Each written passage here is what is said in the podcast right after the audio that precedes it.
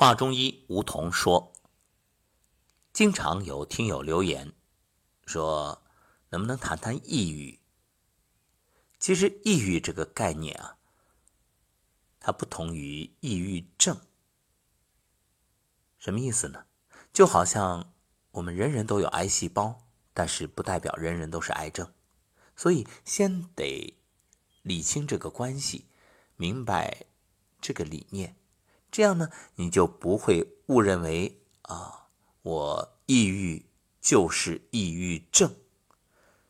所以，抑郁人人都有，就算再快乐的人，你会发现他也有情绪低落的时候，而且往往是那种在人前时刻都快乐喜悦，甚至给别人带去欢乐的人，在人后自己独自流泪。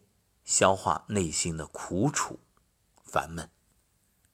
有这样一个小故事，在某座城市，有一位知名的心理咨询师，他特别擅长开导，能够很轻松的帮人化解情绪上的压力，所以啊，他的客人非富即贵，当然这诊疗费也高得惊人。有一天快下班的时候，有一个中年男人过来了。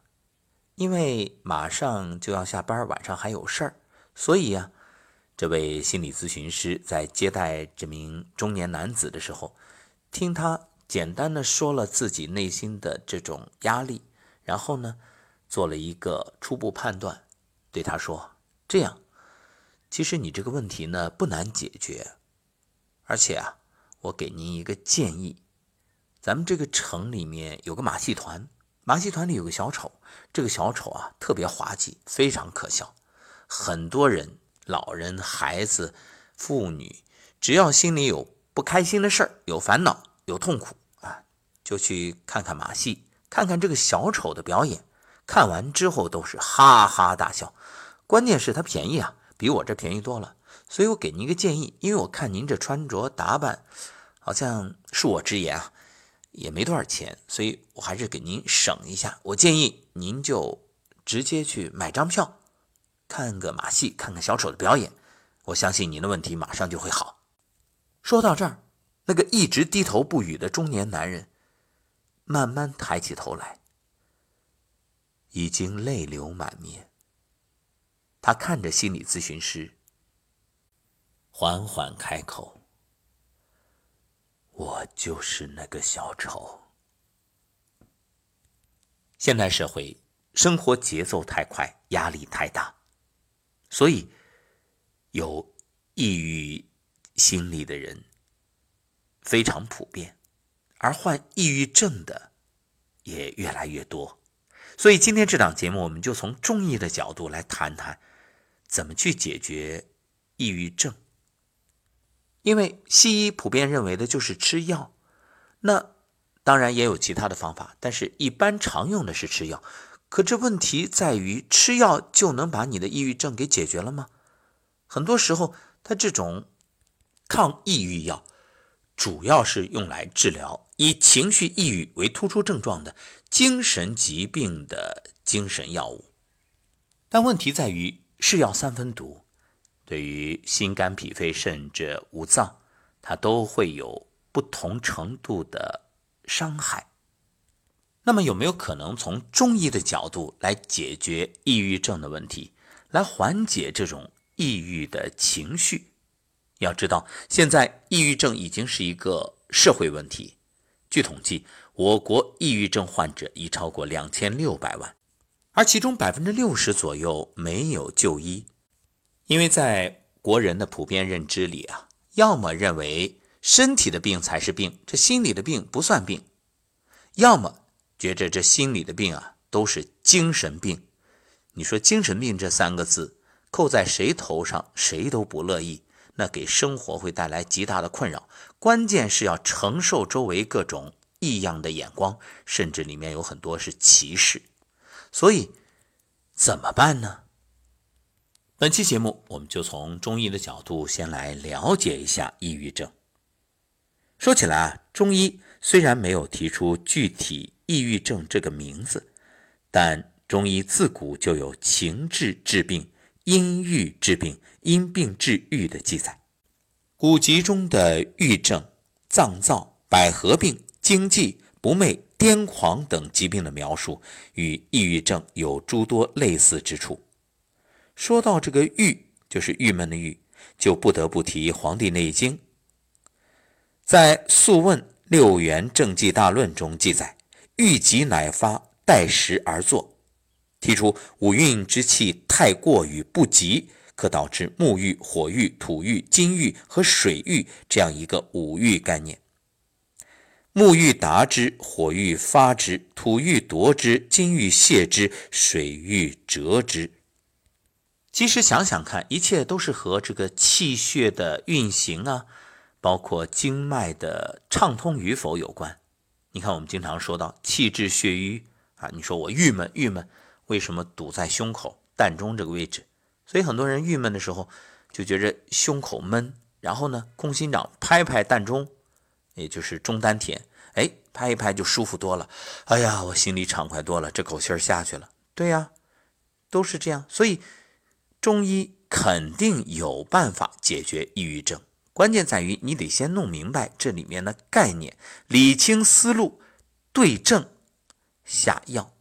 什么药啊？不一定是吃的药，因为在中医看来，什么都是药。音乐是药，呃，给你谈天说地，聊聊天儿或者听你把心里的苦闷吐露出来，哎，这都是药。汉代著名医家张仲景所著的《伤寒杂病论》当中，就有对百合病。脏燥等内容的介绍，其所创立的半夏厚朴汤、百合地黄汤、甘麦大枣汤，至今仍是治疗抑郁症的主要方剂。到金元时期，值得一提的是金元四大家之朱丹溪，他将六淫七情等内外因综合，首倡六郁学说，就是气郁、血郁、痰郁、火郁、湿郁、食郁。所谓郁。就是不通不舒畅。朱丹溪创制了越橘丸，专治郁，从而使郁症的理法方药更加系统。哎，也许您会说了，这不也是吃药吗？这和西医有什么区别？当然有，因为中医的优势就在于整体观和辨证。我们举个例子啊，比如说地震发生之后，有的人被吓疯了。有的人呢会忍痛将死于地震的亲人埋葬，再继续抗震救灾。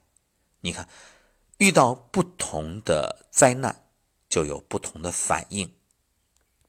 同样是人，为什么有的脆弱，有的坚强？这就说明正邪与抑郁症之间有密不可分的关系。还是那句老话：正气存内，邪不可干。同样，面对天灾人祸，能否承受或者承受力的大小，都与你自身体质有关。好，关于抑郁症，关于中医的解决方案，我们今天呢，先聊到这儿。当然，这也不是说三言两语就能说清楚，或者说一招半式就能解决的问题。不过，我想，如果您正处于这种，抑郁症的伤害中，或者您身边有亲人朋友有这种经历，别着急。任何事情啊，它能发生就能解决，关键在于怎么去寻找这个解决方案。还是那句话，心安是大药。你首先让心安定下来。我不敢说听完节目你马上就能好，但是我敢说，听完节目你可以真正的去。面对它，不再恐惧，不再害怕，不再惊慌。而如果你身边有抑郁症的朋友、亲人，也请你用心去关爱、关注他们，因为他真的是病人，不是说精神上，或者说他故意的要去表现什么，要去给你添麻烦。先要放下这种，哎呀，让我。多麻烦！怎么故意给我捣乱的思想，而应该真正的放下身子，放低姿态，去关心他、关爱他、理解他、包容他，并且陪他一起面对。好，下一讲我们将继续来说中医对于抑郁症的认识，以及有什么样的解决方法。